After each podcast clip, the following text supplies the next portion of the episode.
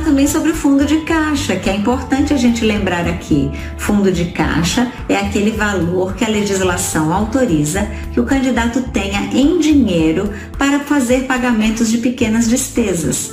Só que esse valor tem que vir da conta bancária, tem que ser sacado da conta bancária, toda a documentação de suporte, como qualquer outra despesa, nota fiscal ou cupom, seja lá o que for, recibo, nos casos em que a legislação permite a utilização de recibos, são pouquíssimas.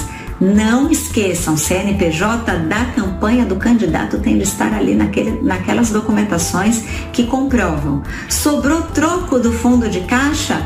Deposita na conta e lança no SPCE, normalmente o SPCE está preparado para o lançamento desse fundo de caixa sendo recebido lá. Tudo você vai lançar na sua prestação de contas, o passo a passo, detalhadamente lá no SPCE. Essas despesas do fundo de caixa, partidos também podem fazer.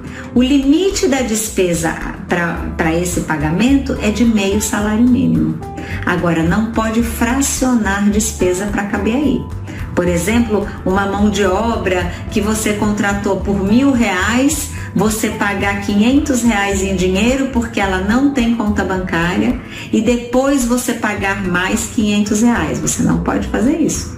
O fundo de caixa é para despesas cujo valor aquele valor integral daquela despesa não ultrapasse o valor de meio salário mínimo, tá? Então, tomem muito cuidado aí.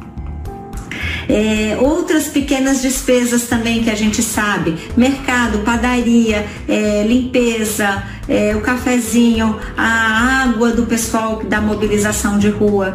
O que não pode é comprar no CPF daquele cabo eleitoral. Não há reembolso. Não pode fazer reembolso.